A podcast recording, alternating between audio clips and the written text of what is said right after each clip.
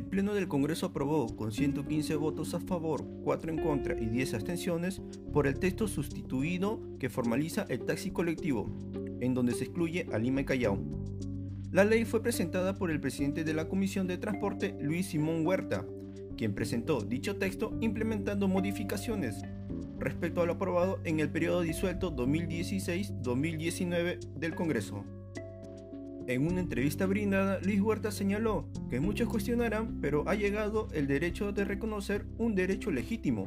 Tras decretos supremos y decretos supremos, se han vulnerado los derechos de estos transportistas. Recogemos el clamor de los transportistas.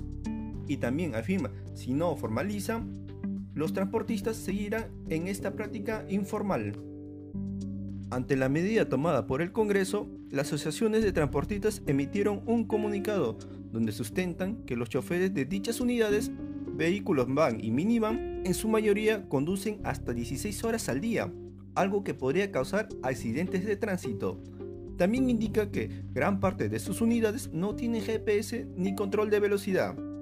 Por su parte, el presidente del Consejo de Ministros, Vicente Ceballos, indica que observará el proyecto de ley de los taxis colectivos.